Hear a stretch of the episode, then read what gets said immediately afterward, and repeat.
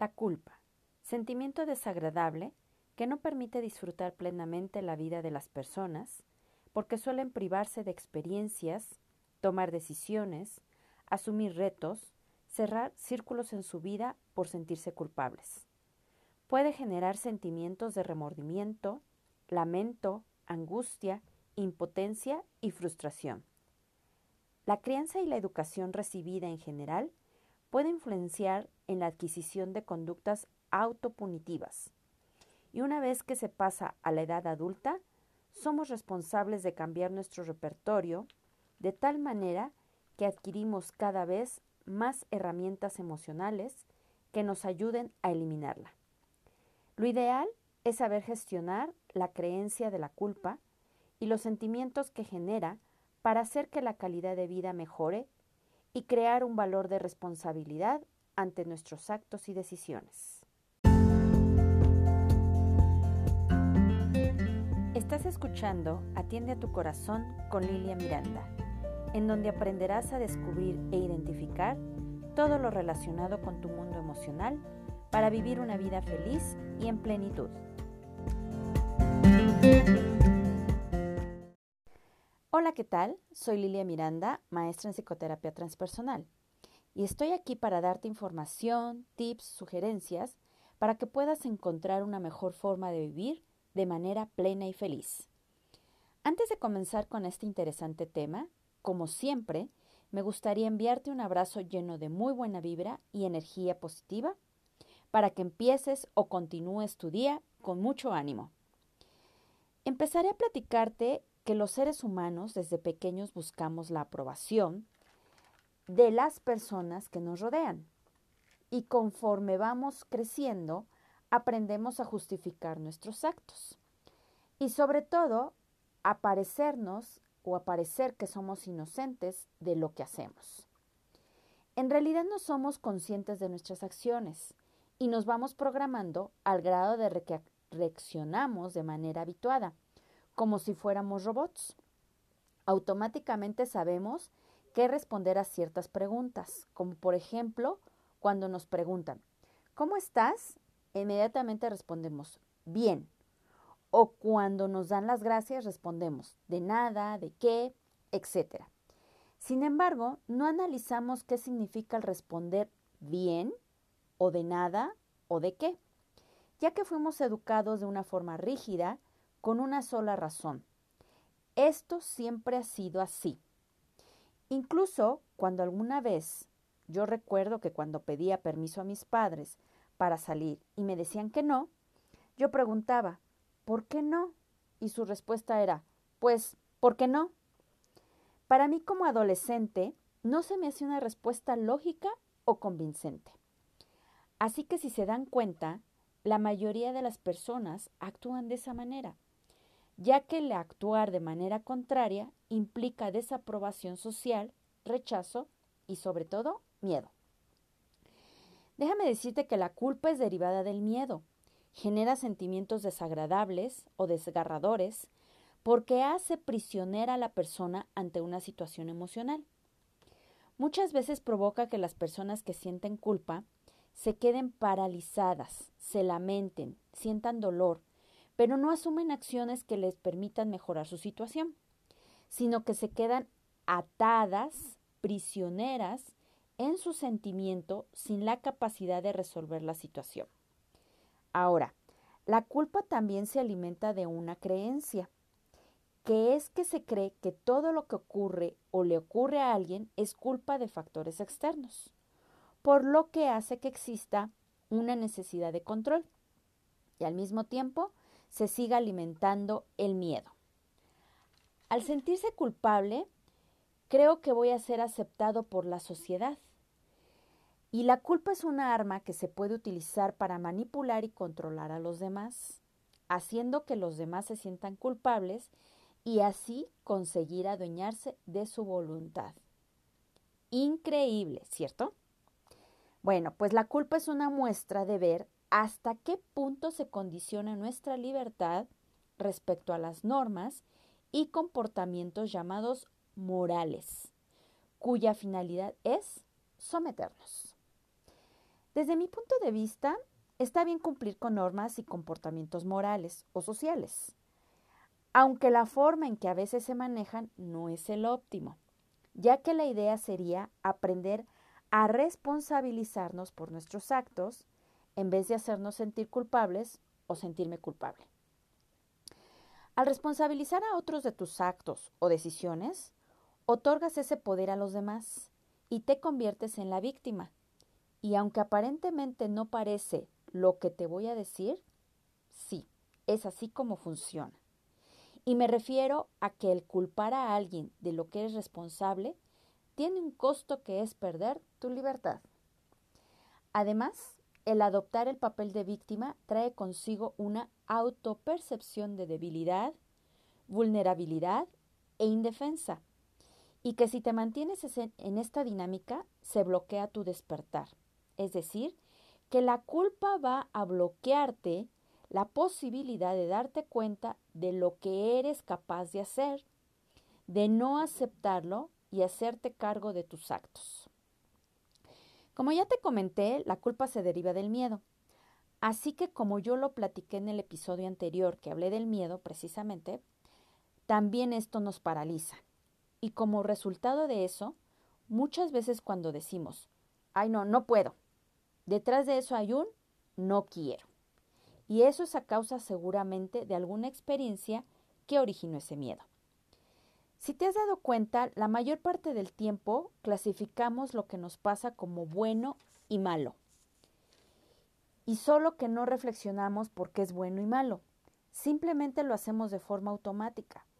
En vez de plantearnos preguntas como por ejemplo, ¿por qué siempre debe ser la culpa de alguien?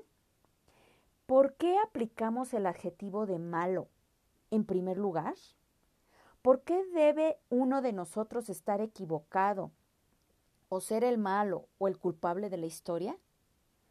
¿Por qué en vez de pensar en eso, pensamos que todos somos responsables de lo que sucede en la historia o en las acciones o en la situación? Y en lugar de catalogar la situación como buena o mala, mejor pregúntate, ¿para qué sucedió esto? El punto es que no nos damos cuenta de que se obtiene una recompensa al culpar a otro por lo que pasó. Y todo porque nos enseñaron a instalarnos en el papel de víctimas o mártires para que el otro, la otra persona, se compadezca de mí y así se obtenga o, me obten, o yo obtenga atención de los demás. Por lo consiguiente, es importante que te des cuenta que hay que observarnos a nosotros mismos y ver que en realidad no elegimos por nosotros mismos, que todo es producto de nuestras programaciones inconscientes heredadas y que lo que nos queda hacer es responsabilizarnos y perdonar o perdonarnos por el error cometido. Es soltar cualquier juicio.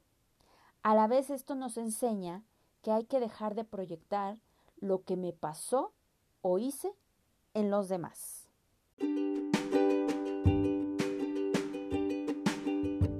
Si no has escuchado sobre Anchor, es la forma más fácil de hacer un podcast. Déjame explicarte. Es gratis, existen herramientas de creación que te permiten grabar y editar tu podcast directamente desde tu teléfono o computadora. Anchor distribuirá tu podcast por ti para que pueda ser escuchado en Spotify, Apple Podcast y muchos más. Puedes ganar dinero con tu podcast sin un mínimo de audiencia. Es todo lo que necesitas para hacer un podcast en un solo lugar. Descarga la aplicación de Anchor gratuita o ve a anchor.fm para empezar ya.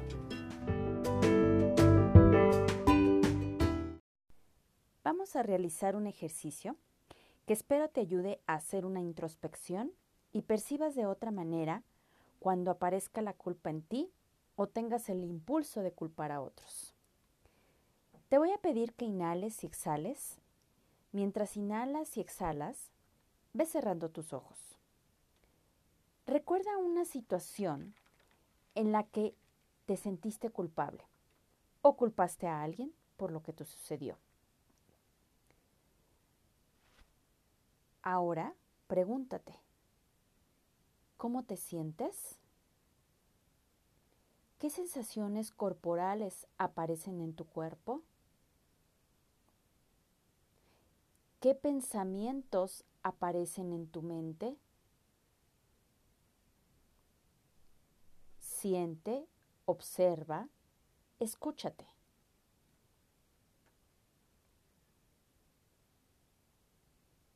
Y ahora pregúntate, ¿qué emoción aparece detrás de todo esto? ¿Miedo? ¿Enojo? ¿Tristeza?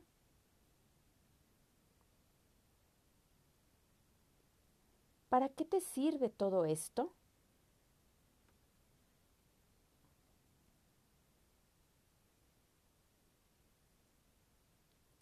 Evita juzgarte y solo observa, siente y escucha lo que va apareciendo en tu mente.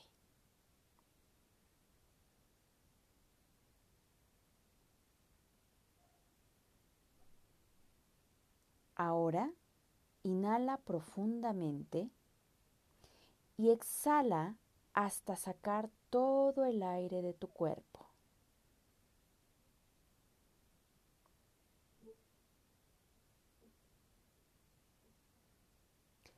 Poco a poco, abre tus ojos. ¿Qué tal te fue? ¿Descubriste algo? ¿Te diste cuenta de algo? Si no pasó nada, no te preocupes. En algún otro momento puedes volver a intentar este ejercicio y te sugiero que escribas todo lo que descubras o te des cuenta de este ejercicio. Ahora te voy a platicar que desde el origen de la religión judeocristiana, la culpa se entiende que quien tiene la culpa merece ser castigado. Cualquier comportamiento de los seres humanos tiene un por qué o para qué. Se comporta de tal o cual forma. Sin embargo, es necesario aclararles que la mayoría de nuestros comportamientos son inconscientes. En el fondo lo que se busca es cubrir las necesidades de seguridad, aceptación, reconocimiento, bienestar, comodidad, comprensión, aprecio, respeto, confianza y muchas más. Por lo tanto, al recibir un castigo por algún comportamiento, lo único que sucede es que no se cubren las necesidades que te acabo de mencionar. Y por lo tanto, el resultado será otro comportamiento en el que probable se busque agradar o la aprobación de los otros. Esto provocará volverse a sentir culpable, pedir perdón y no hacerse consciente de la acción o comportamiento que llevó a cabo, lo cual traerá como efecto que el recibir el castigo y la culpa de nada servirán. Hay que aprender a comprender y hacernos responsables de nuestros actos, comportamientos. Solo así dejaremos a un lado el sentimiento de la culpa. La culpa también puede tener un efecto en las proyecciones. Antes de explicarte cómo se da esto, voy a hacerte saber lo que es una proyección. Los seres humanos vivimos en un mundo en el que todo lo que percibimos en los demás y nos molesta de los demás, y que no somos conscientes de que es algo también que nosotros tenemos y no nos agrada. Eso es a lo que se llama proyección. Todo lo que sucede a nuestro alrededor forma parte de nosotros y de nuestra forma de ser. Un ejemplo. Cuando juzgamos a alguien como desagradable, inseguro, interesado, flojo, desordenado, etc. Quiere decir que todo lo que yo veo en esa persona y no me agrada, lo tengo yo, pero no lo quiero ver o aceptar porque en realidad es algo que no quiero tener. Como podrán escuchar, las proyecciones son procesos inconscientes que se manifiestan en situaciones y personas que forman parte de nuestro día a día. Por lo consiguiente, cuando se culpa a alguien, es juzgar lo que no se considera correcto para ti. Así que para deshacerte de esas proyecciones, las dejas en el inconsciente y así te liberas de todo eso llamado culpa y castigo. Al proyectarte en otra persona, automáticamente sientes liberación, te eximes de cualquier culpa, que lo más seguro no te permite vivir tranquilo o tranquila. No obstante, déjame platicarte que eso simplemente es una ilusión que se crea al momento de proyectar la culpa en el otro, pues no soluciona nada. Solo entras en un juego que con el tiempo te lleva al dolor, sacrificio y sufrimiento. Te voy a explicar cómo funciona la relación entre la culpa y el sacrificio. Primero que nada son dos conceptos que no pueden existir por separado. Cuando existe la culpa, se remedia a través del sacrificio. ¿Y qué es el sacrificio? El sacrificio es un concepto que ha existido a través del tiempo en las culturas y creencias de los seres humanos. Por ejemplo, en ciertas religiones el sacrificio es un acto de amor. Si no ponte a, perdón, si no ponte a pensar cómo nos han educado a los hombres y mujeres respecto a los hijos. Los padres cuando aman a sus hijos tienen que sacrificarse por ellos. ¿Cierto? ¿Te suena esta frase? La realidad es que en el fondo de esta creencia es que la persona se sacrifica, está, más bien que la persona que se está sacrificando está esperando obtener algo a cambio en su beneficio. El objetivo del sacrificio es estar bien con Dios para que observe que eres un buen ser humano y así lograr la entrada al cielo. Otro de los objetivos es que por medio de la culpa, el sacrificio adquiere importancia para alcanzar la purificación del alma, renunciar al mundo o a ciertos aspectos de él. Así que cuando tú caes en la tentación, estás dejando que entre la culpa en tu ser por no renunciar a esa tentación. Es decir, no te sacrificaste y eso te convierte en culpable. Quiero aclarar que muchos de estos sacrificios son inconscientes, ya que lo que buscan es expresar un dolor o sufrimiento y que así aprendiste a manifestarlo mediante el sacrificio. Cuando tú das o haces algo desde lo más profundo de tu corazón, cuando estás consciente de que lo que quieres dar o hacer nunca será un sacrificio. Sino, pregúntate, ¿para qué lo voy a hacer? La mayor parte del tiempo lo que hacemos, hay una intención que está detrás, aunque también va a haber una primera intención, que es la que nos explicamos a nosotros mismos, que es casi siempre es un autoengaño y la verdadera intención es la que está en nuestro inconsciente o detrás de la primera. En el momento de caer en la parte del sacrificio, caes también en la trampa de sentirte la víctima, creyendo que si te sacrificas, eres bueno o buena, que lo único que hace este comportamiento es atar la libertad de las personas, incluyendo la tuya, que más adelante se declarará en síntomas físicos. Quiero compartirte un ejemplo muy común. La madre que da todo por sus hijos, creyendo que es por amor a ellos y que se olvida de sí misma. A la larga se queda enferma y sin que la atiendan sus hijos. O tal vez sí, no lo sé. ¿Y qué es en realidad lo que ella buscaba al sacrificarse por ellos?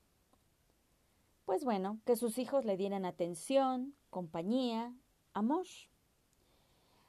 Aquí observas que detrás de este supuesto sacrificio existían necesidades de la madre que quería cubrir por medio de los hijos, con la creencia que lo hacía por amor. Bueno, pues no se puede dar o hacer nada por amor cuando en el fondo no te amas a ti mismo o a ti misma. Y vuelvo a aclarar, estos son programas inconscientes heredados. Así que por eso me gustaría regalarte unas preguntas para que las vayas integrando a tu mente y descubras qué hay detrás de tus comportamientos cuando te llegues a sentir culpable o culpes a otros. Número uno. ¿Por quién soy bueno y me sacrificio y me sacrifico, perdón?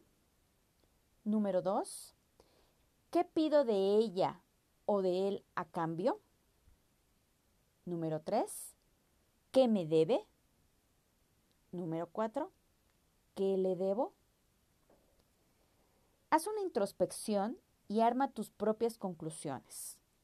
Solo sé muy consciente de ser muy honesto, honesta contigo mismo o misma. Y no caigas en la victimización. Por el día de hoy me despido, deseando que la información y las sugerencias que te compartí sean de bastante ayuda para ti. Si te surge alguna duda, comentario, sugerencia, no dudes en contactarme por mis redes sociales que están en la descripción de este episodio. O también visitar mi página web. En ella encontrarás los servicios que yo ofrezco.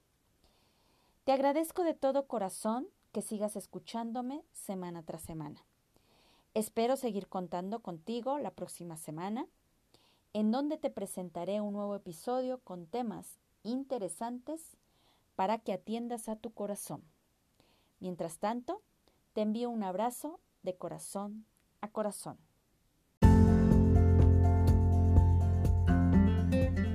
Esto fue Atiende a tu corazón con Lilia Miranda.